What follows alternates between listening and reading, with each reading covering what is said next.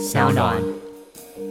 外面就插一个旗子写罢免黄杰呃。的联署站这样子，嗯。但是实质的联署书我也没有看到，然后他们号称现在有五千份，嗯对啊，那因为选委会也都说没有收到，所以我也很纳闷，他们这种声称到底现在实质上是什么状况啦？嗯但其实我都还算是蛮乐观看待，希望他们如果要做就要真的要做啦，不要都这样跟你呛虾这种态度而已，就觉得好像有点失去本来一个罢免的实质的意义。大家好，欢迎收听今天的人渣文本特辑开讲，我是周伟航。昨天呢、有一个奇怪的新闻啊，就是高雄市警局印制的汽机车安全驾驶文宣上，居然出现了五星旗啊！那五星旗非常小啊，小小一个，可是它就在正中央了哈。那当然引发了各界议论啊，大家在吵的是说，这么重要的这个文宣品啊，为什么连审稿都没审啊，就送出去？那那厂商啊，白目直接抓那个对岸县城的图啊，也是一个问题了啊。好，对这个问题呢，时代力量的高雄市议员黄杰就质疑啦，市府是不是有染红的意图呢？好，那我们今天人渣我们特辑开讲，就把黄杰请来现场喽，欢迎黄杰。小周老师好，大家好。好的啊，那当然啦，我们这个除了一般是政策性的题题目比较多哈，我们也会讨论一些实事性的啊。那这个高雄市政府的这个。呃，文宣上面啊出现五星旗啊，这个事情啊，基本上一定都是抓现成的套图 ban 的啦。嗯对不过这也代表审稿的人哈，就是应该也没有审了啊。在过往啊，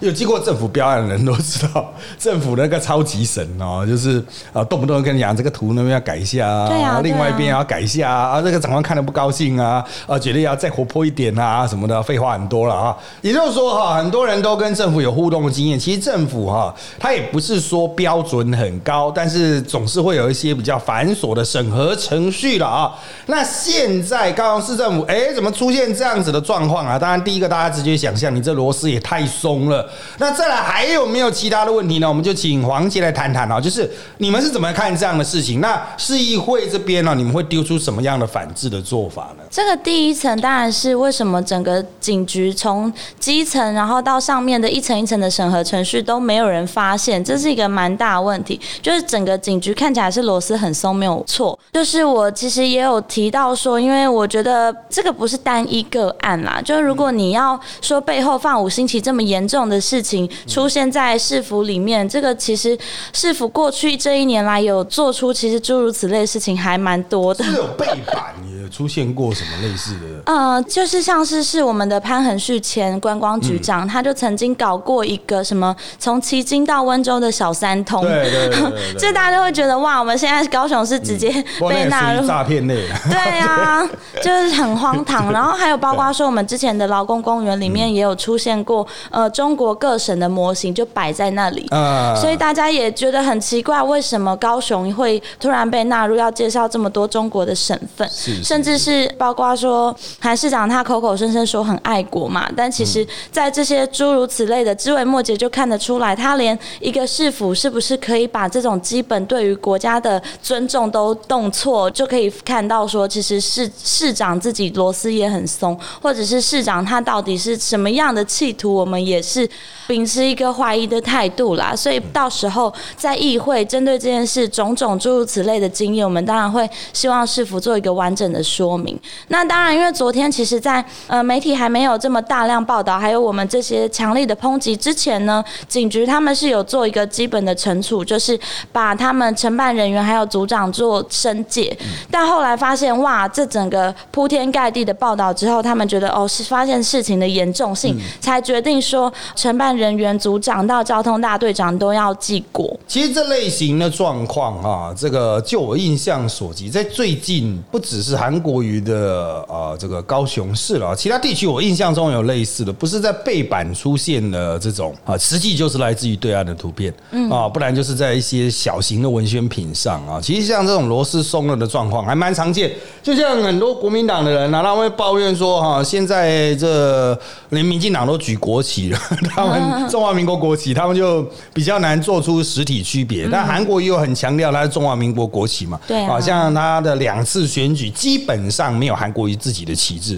就是用国旗来当做是他个人的符号啊，就中华民国国旗啊。不过像现在这样子的状况出来啊，当然是第一了，他是当然是啊，不管他内心怎么想啊，至少这个漏气是一定有。可是他好像对这个事情，他本人到现在还没有回应吗？没有，好像都还没有回应嘛。这个 sense 哈也太差了一点 啊，就是他应该强力的表态一下了啊，毕竟是呃社会关切嘛啊，重大瞩目的事件啊。这个其实从这边可以谈到整个高雄市的施政。韩国瑜他在选举的时候，当然固然是很积极的哈，对于这个其他的一些批评、外在的一些批评，他的回应都很快速的哈。不过现在回归高雄市政，大家都讲说他现在首要的工作就是罢免的这个攻防战。攻防战当然啊，这个要力求好的表现啊，才能够说服市民嘛，至少说服中间选民说，诶，他还有继续存在的价值。不过像这样子的事件呢，我们就可能会去怀疑他到底是。是不是还有新市政嘛？因为现在开始传出啊，好像他如果假设被罢免掉啊，转进中央党中央去力拼国民党下一届的选举，因为国民党三月七号选出来的这个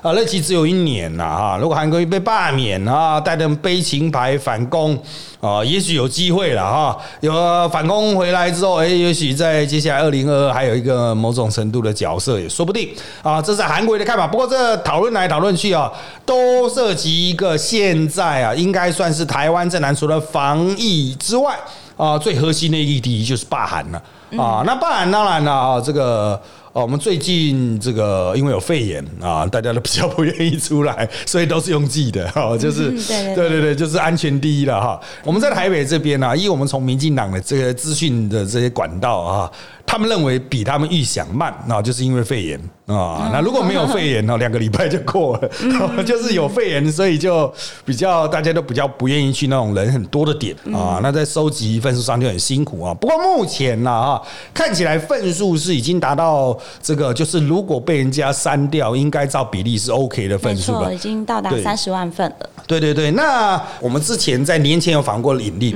那引力是说就是。呃，这个还有一份一个整理资料 key in 的时间嘛，那个很吃时间呐。对，所以大家都希望把，虽然它有一个六十天的期限，大家都希望把它压在前三十天，后面就专心的 key，把它 key 好送出去这样子。对对对，那你可不可以来补充说明一下哈？你现你们现在评估整个时程啊，特别几月几号要做什么？那大概什么时候可以送出去二阶段的部分？现在其实我们还是因为。呃，现在既然已经到达三十万份，我们要力拼四十八万份，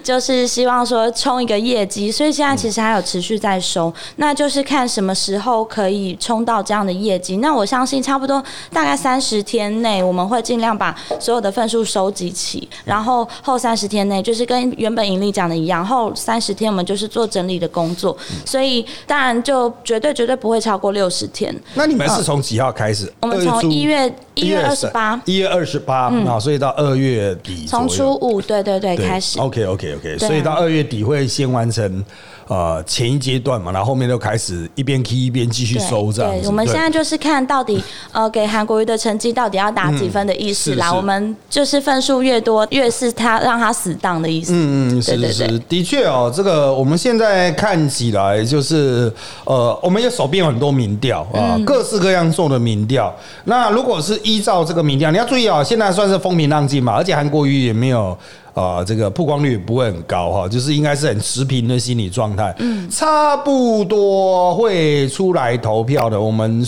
大概都是五十五、五十六、五十七趴，哦，就是大家做出来的比例是差不多。那里面当然你会出来投票，当然绝大多数都是会 会投罢免啊。照这个比例乘下去，应该是会罢免通过。但它重点就是在于说哈，有些做的比较细的民调，它会呈现出一定会去投的，大概三十六啊、三十三趴之间啊，就是大概只有三分之一。的这个高雄选民是一定会去投，那如果只靠这些一定会去投的人撑到大概四五六七月，不知道他们会拖到什么时候啊？撑到那个时候的时候，大三成多再乘以七八成的罢免支持哦，那可能就会比较接近的那个门槛啊，罢免门槛虽然应应该还是会过，但就会比较接近。所以大家现在讨论的重点就是说，如何去这个唤起高雄市啊，让他再次成为。台湾的焦点，就是让这个新闻焦点回去啊，回去高雄，让这个选民能够比较认真的面对这个事情，比如具体的做出一些表态啦。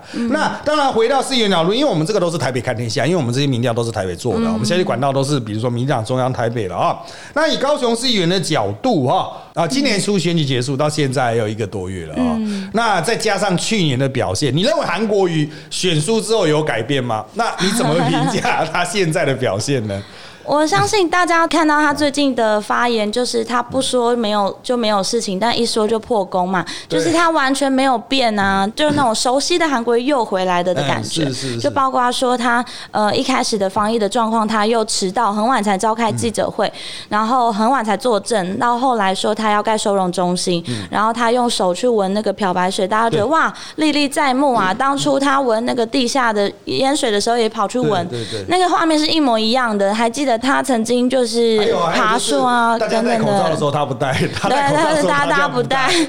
跟大家做，对啊，完全是反指标。就这些行为，大家都还记得说，哇，他就是如此如此没有 sense，然后没有在一个关键的时刻做对的事的人，然后没有办法为高雄市做出正面的贡献。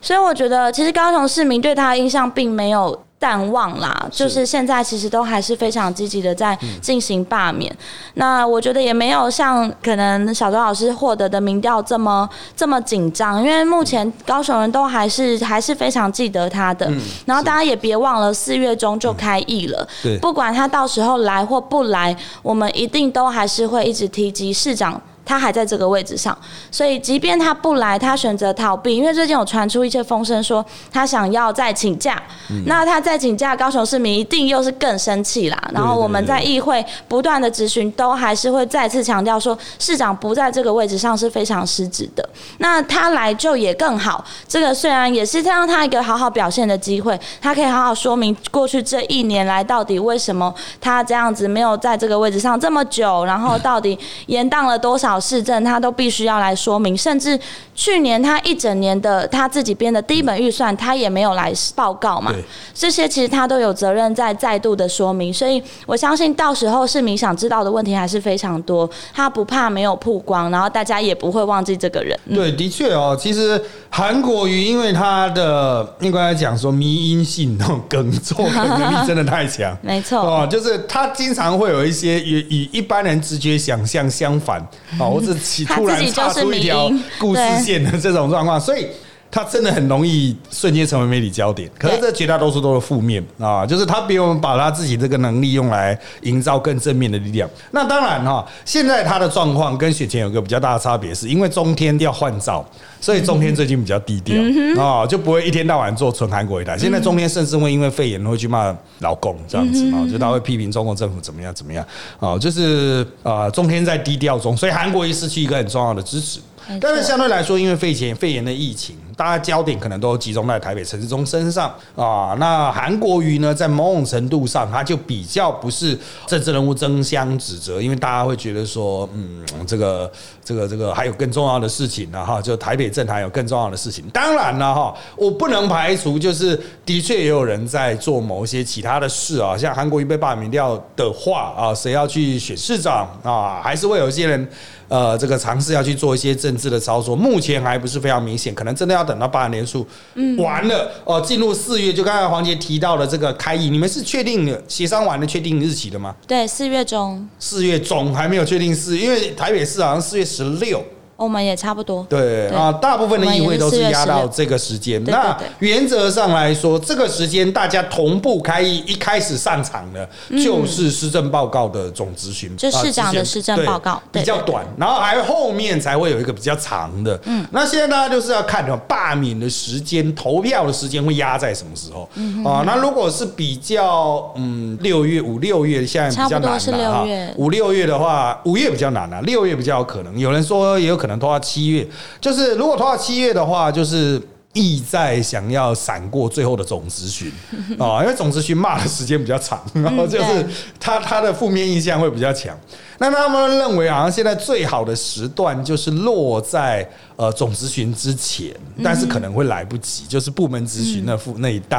啊，这可能比较枝枝节节，一般听众可能比较不知道哈。不过这个就技术性问题，他们就是想要让。韩国瑜在百姓心中的负面形象不要那么强烈。嗯，可是这就很难了。为什么你不能传递一些正正常一点好的形象呢？对啊绝大多数国民党的执政的县市长就有好好 对正常一点，有这么难吗？对，对他来说是蛮难的，所以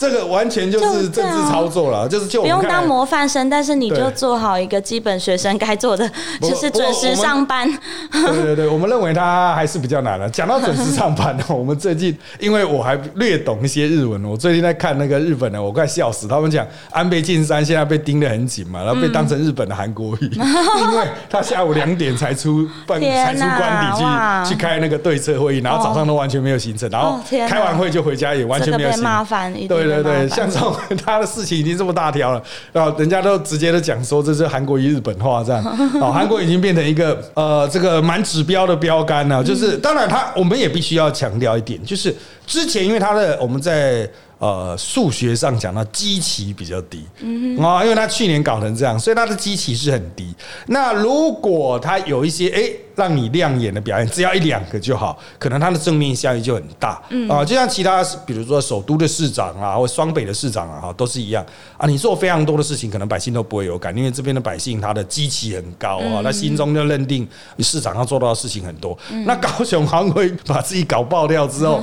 他二零一九的基期呃在在那边嘛哈，那二零二零现在大家会觉得说，甚至他只要闭嘴低调。哎，好像分数就会有点回来啊！这是我们现在这个从这边台北有时候还真的看不太到韩国瑜，不过他还是有一些亮眼的部分啊，就是不是正面亮眼，负面的亮眼，就像能够传出同温层的资讯哈，这个还蛮多的哦。就是除了刚刚环节提到了，还有那个阿联区公所发口罩，哦结果我 OK 你阿联，对对对，就是阿联 阿联直接用 P 图 P 在嘴巴上的，对，像这种螺丝松的，那你阿联区公所的这个比较正面的行动，他可能真的就是小编啊，或是什么宣传人员啊，发现说对啊，怎么都没口罩啊，为了市场的这个，赶快帮他做一个口罩，也不能说直接就是讲到韩国瑜头上，但是像这一种螺丝松了的情形，嗯，依照现在高雄市的媒体曝光，毕竟韩国瑜之前把他拉起来，嗯。啊，其实韩国瑜之后哈所受到的压力还是相对比较大，其实重点还是在于四月。中以后的开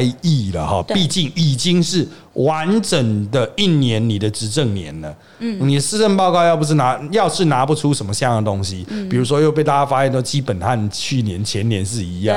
跟上一会期是一样的话，那事情就会很大条。嗯，当然要强调政策很多是更续办理了哈。韩国瑜怎么去见招拆招？当然就这个呃再看了啊，因为四月中的时候应该联署也完了，都送了。对啊，那个时候就是真正实质罢免的宣传的过程了啊。韩国瑜被罢免，看他自己。当然了，在同一时间呢，哈，韩国瑜被罢免，所以韩粉也在反击哦。韩粉宣称要罢免黄杰，然后也宣称达成一阶段。那你对这件事情有什么样的了解？他们宣称的他们会送吗？已经有在看到他们在实际联署吗？目前选委会那边都是说没有收到，所以他们每一次的宣称好像都没有真的实质的在进行。摊位在路上吗？他们有一个办公室，哦一个在我的服务处附近而已，蛮近的，嗯所以我都会看到他们的那个外面就插一个旗子写罢免黄杰嗯的联署站这样子。嗯，但是实质的联署书我也没有看到。然后他们号称现在有五千份，五千份基本上一阶会过，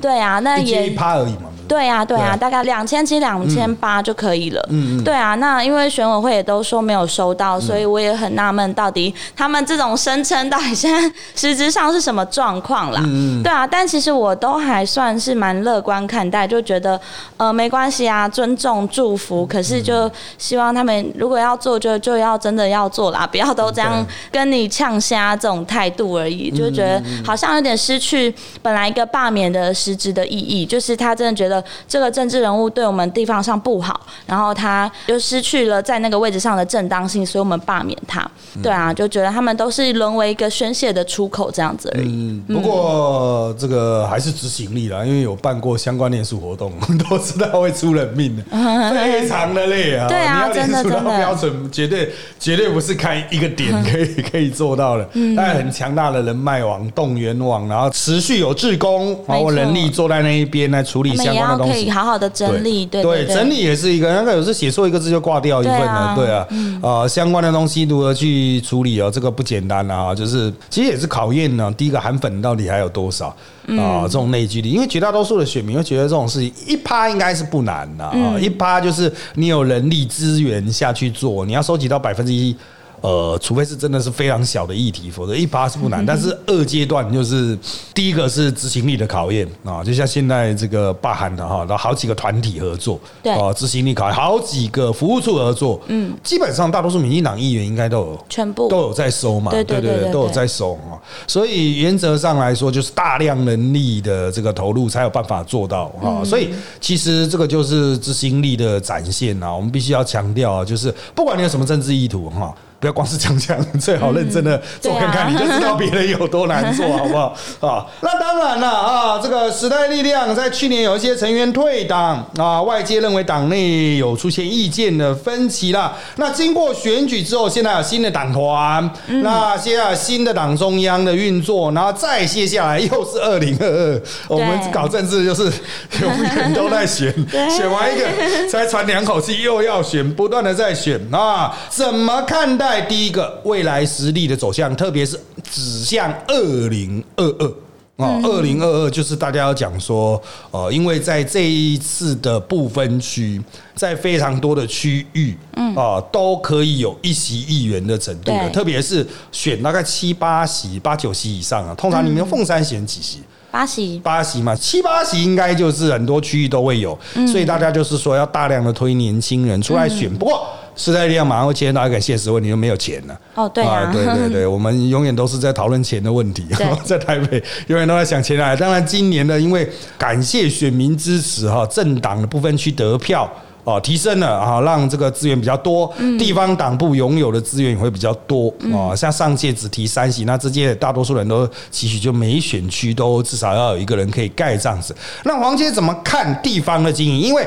基本上哈，我们回归现实，所有是外界看时代力量都会认为啊，地方经营比较多。啊，对对，就是你选民服务比不过那老议员呐。主要当然议题不会输人呐，啊，议题不会输人呐，但骂韩国也不会输人。但是就是地方经营这一点，你怎么看这个各地区区域的经营，还有怎么样去培养新人的策略？嗯，对对，因为一开始我也就会蛮担心的。我们的确过去地方上完全没有组织，对，然后在地方上说要有人脉，说要跟什么团体都要完全动员，是完全没有这样的基础的。所以一开始的确。会比较辛苦，但我觉得目前我们时代力量所有的议员在地方上其实都有闯出自己的空间啦。因为我们的支持者多数是年轻人嘛，这个这个在地方上过去是没有被组织过的，所以我们现在几乎都是大家都是固定好这个，我这就是我们的客群。然后我们需要串联的是地方上的年轻人，不管是有任何上地方上的议题或地方上的活动，其实我们都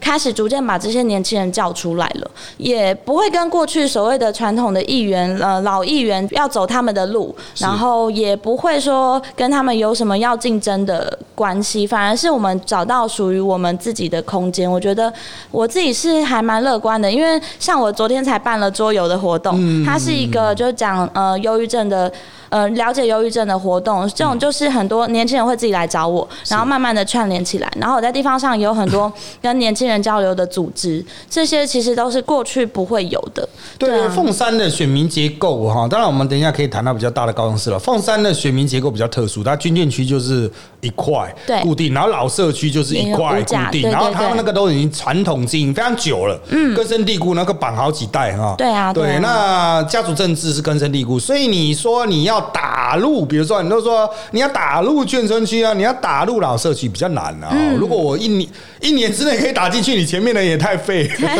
所以技术上、成本上、考量上哈，可能就可以绕过这个传统的社群的概念，去经营一些新的社群啊。比如说年轻人，大家大部分是新社群的成员嘛。那还有像时代一样，他们这个新竹，他们这次投入的就是结合妈妈的那种社群啊。那种妈妈她。呃，又会是一个区年轻的家庭，其实也很多了。对对，就是这种，他们会有一些互助网络、社群网络，比如说寻求教育资源啦、公幼公托啦、交换资讯啦、婴幼儿用品啊等等啊，像这个都会形成新的社群。其实这个都是时代力量比较能够开拓的部分了啊。不过讲到这个整个整体的高雄啊，因为我们现在是两席，连党团都没办法啊，所以有党团当然多少会有点资源啊，各地的资源是不同，但是。多多少少会有一点力量。就像我碰到那些没党团的，他们都跟我讲说，没有啊，协商都没有 相关的部分，真的就很麻烦。连协商都没办法，啊就就你会少掉很多，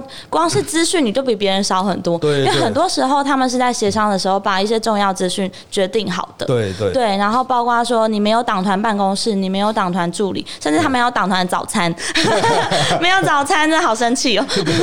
对对对，像瓜吉就经常变成弃婴，然后那我就经常会跟他讲说，哎，那个党团说国民党团说要怎么样，他说他完全都不知道。啊对啊对，没有党团就是会有这个麻烦的，所以三席啊起跳嘛，我们就希望能够多耕耘了哈。不过耕耘就要快。啊，因为以前时代力量选法经常是很晚才投入啊，就匆匆忙忙，像黄杰应该也是很晚才对对对，投投入选前非常晚才投入前四个月哦。对对，就 真的是很 很硬紧急，硬上对非常紧急式的选法。所以原则上就是，如果已经有一些资源，我们接下来可能哈新的钱可能都主要是下落下到地方党部，嗯，然而且要早一点准备，，早一点准备，早点新人，因为其实他除了钱的问题之外，还有人的问题啦。嗯啊，新人的问题，到底哪些人可以选？对，我觉得我们过去都是党团助理，不能讲强制征召，哦用一种心灵感应的方式，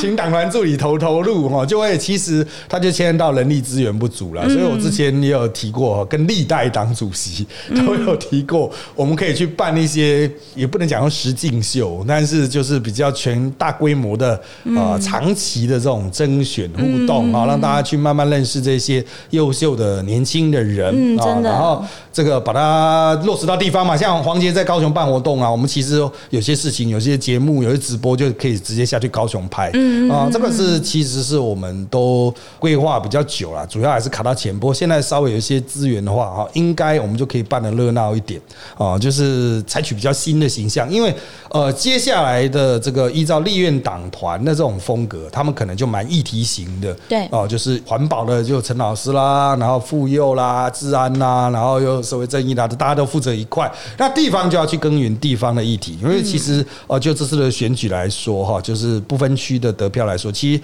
选民的对于公平正义的期许是。蛮明确的啊，这个大家就是有这样的需求。那时代力量可能就继续打了这个招牌了。不过在高雄的状况比较特殊，因为还有韩国瑜的存在，哦所以他的状况会比较诡谲。其他地方也许就是比较明确，就大家就做一些地方戏。可是高雄的，就是韩国瑜创下了一个全新的低标，使得大家哈、这个要怎么去认真看政策议题呢？我们会来看一些政策议题好了。黄杰本身的工位专业啦，哈，这工位的，当然了，我们这次中央的表现啊，是基本上是。没什么太大，当然有一些资讯落差了啊，但不过毕竟是临时编组哈，也没什么好特别去苛责的啊，有可以值得检讨改进，他们检讨改进很快，所以问题都不大，嗯啊，就是继续更续办理吧，这是一般的官话。不过就你个人的工位的专业角度来看哈，那你认为哈，接下来啊，因为昨天传出嘛，第一例哈已经不幸身故的哈，那你认为接下来对于一般人哈，就市议员的角度，你有什么建议？像一定会有选民来问你口罩啊有没有哪边有口罩等等，你会有什么样的建议？你一般是怎么跟选民沟通这样子的防疫的相关的事件？当然是要看每个时期不一样啦。春节那时候当然会希望大家避免出门，然后也要口罩戴上。那到后来就是开始中央政策的时候，我们尽量都是配合中央政策，然后跟选民宣导说：哦，现在你在超商买，哦，现在你在药局买，就是跟他说什么时候需要，你就是在哪里可以拿到这样子。那我觉得接下来，因为接下来的确已经有开始是类似社区感染，它它不算是真正的社区感染，只是它就是很零星的个案，但是的确已经。跟原本控制的疫情来比起来，有一点超出范围了。嗯，那我觉得接下来的确会是比较危险的传染的高峰期。嗯，对，所以就还是觉得说，在呃学校开学之前的这段时间，这一两个礼拜，的确大家都还是要很注意的。我觉得可要戴口罩的，就是可以戴上就尽量戴上，因为其实现在口罩的生产线也都是尽量加开了嘛，是所以其实数量是蛮充足的。然后大家一定要勤洗手，我觉得勤洗手更重要。基本上都还是会给民众一些基本的卫教。因为他们最担心的就是买不到口罩。那我跟他 就会跟他说，你还是要洗手，然后尽量减少去人多的地方，然后基本上不要有共用汤匙、筷子这些的基本的概念要有。所以我觉得，呃，因为以中央来说，当然他们这次表现，我觉得都比 SARS 那时候更有准备了。嗯。然后包括说，每一次有新的个案的时候，就会赶快让所有的全国的人民知道。是。这其实至少资讯透明，然后不会隐匿疫情，就已经是非常值得嘉奖了。就是比起我们，而且反应很快啊！你要跟那种传统我们认为很会做事的政府，比如日本政府、新加坡政府相比，台湾政府哦，虽然被人认为有点人治味道。没有像他们那种官僚政治做的那么久，不过他们这次官僚政治有点官僚，对对对，反而都有点小小爆炸。现在是小爆炸，接下来会不会大爆炸不知道。对啊，那当然，台湾就某种程度来说哈。当他们有一个问号，回答很快，像这个不幸亡故的案例哈，一开始是说不太清楚啊，他的是怎么样感染到了，那他马上去找嘛，大概是哪几组客人？因为其实那种机动客司机其实绝大多数都是网路在接的，因为像我现在叫车去机场啊，基本上都会有留某种程度资料，其实要回资料资料回溯并不难哈。其实台湾政府在这方面是做的真的不错。那有些政府，像日本政府完全不知道。啊！真的，哎，这次日本真的螺丝对，完全不知道，就是他们的官僚政治已经发展到一个我们一般讲就是 SOP 给他，他会做的很好，可没有 SOP 的时候，他们会完全不知道该怎么做，生不出 SOP 了，生不出新的 SOP，这个就碰到危重大危机的时候，就考验他们传统的官僚结构行不行？那目前看来是不太行，嗯。啊，就是很多问号都没办法回，都是等人家发病了啊，然后才匆匆忙去。要注意哦，台湾找到这一例是我们。们的这个呃，防疫中心主动去过滤所有流感重症病人，所有都去验，啊一百一十多例都去验，对，验出来一例，嗯。啊，所以状况并没有像日本那样，日本完全是。今天参加宴会的这个倒了，然后隔一阵子又另外一个倒了，再下一个倒了，就是日本政府都非常非常被动，这个就是让人家感觉这个嗯，民众信心会有点小崩溃啊。对啊，好，那拉回来啊，这个当然我们还是可以比较一下，因为我在台北嘛，我比较了解台北的这个地方政府层级的相关操作哈。高雄市政府相关的操作哦，当然你有看到韩市长一直在跟中央要东西啦，要口罩啦，要耳温枪啊。额温枪啊，哦，这个真的是有点过分。嗯，就是这个东西高雄没有卖吗？但是重点是啊，他就是敢要了哈。但是除此之外，你对于他的防疫表现啊，像台北。李干事会去看药局前面的排队状况，我不知道高雄有没有这样的状况哎。我们的其实里长都还蛮关心地方，对里长是蛮关心的。对啊，那个酒精啊，或者是消毒水，什么地方上其实都有充足的提供啊。啊，是是是。那里长这一方面，其实不过里长也是自己选的。哦，是啦，他们是。对，这边是李干事，当九早上九点，他们就是在那边巡甜水，看每每一家前面的排队状况，然后去协调。这个我们可能没有做到这么勤。对，不过这边李干事是，我是觉得这样就有点超。的工作 对有点辛苦，一般礼拜四还蛮混的哈，其实是没有这么多事了。不过从这些比较细细部的状况啊，其实可以去看那个市政螺丝有没有松了。不过刚刚市政府他们一直强调了，这可能也是黄杰的专业，就是他们对于登革热的防治啊非常积极。今年的登革热防治又开始积极了。你对于这种宣称啊哈啊，因为我们在这边是看不到，我们就只能看到他所发出来的新闻。你认为他在登革热防疫上哎做的怎么样？啊，这个到底有没有他所宣称的那样子的成效在呢？以去年的状况来说，其实算是做的还不错，因为其实我觉得高雄的，他是专注在专注水沟。对啦，其实不止啦，这个我还是要给市府肯定，就是因为环保局、卫生局他们其实都非常有经验，他们大概都有一二十年的这种防治的经验，所以包括说现在我们污水下水道都有尽量加速在建制，然后包括说清水沟啊，还有他们去访视的时候，还有做快筛的程度，其实都蛮快的，反应很快，该什么时候该做什么，就会加强的整个社区去检查。所以以今年准准备状况来说，就其实今年跟去年其实。都算准备的还不错，因为其实底下的这些人并没有换掉，或者是他们就是过去就像二十年做上来的，对对对，所以我觉得对他们的专业都还是予以肯定啊。至于就是韩国瑜自己，就希望说不要再呃重蹈覆辙，就犯去年的错，就是包括什么爬树啊、去看蚊子，包括说就是跑去闻水啊，这种就是多余的事情就不要再做了。对啊，就只会闹笑话而已。这个呢，一般的高好发的高峰期大概是。落，就是夏天就，夏天就会落，所以现在就是开始展开出街的处理了啊。不过，因为他去年呃很专注的在清雨水下水道嗯。啊，这个雨水下水道的系统，当然有人说他是用旧市府编的预算在做。哦，对，就反正都更续办理，但他至少是很宣称他很节奏着重在做了啊。那他那个成效会是递延的，就是他如果有挖了，也不可能一一年之内就迅速淤积，所以。看他庚戌半年的状况怎么样啊？当然，登革热是对南台湾是一个比较具体、也比较大规模，可能是引起大规模影响的一个威胁了啊。所以他当然要投注比较多的心力，这也是他自己标榜的一个很重要的政绩。对啊，那这个就是当然，我们也不希望这个有任何负面的状况发生，就期许他好好努力了啊。那当然，因为时间关系，我们今天感谢黄杰千里迢迢风尘仆仆的跑来台北参加我们的节目。那我们今天就谢谢大家收听我们人渣我们特辑开讲。那我们现在在各大的 Podcast 收听平台都可以听得到哦，包括三岸 APP，还有 Apple Podcast 还有 Spotify 啊，都可以听到我们节目。欢迎大家订阅、留言给我们五颗星，那就下次再见喽，拜拜。拜拜。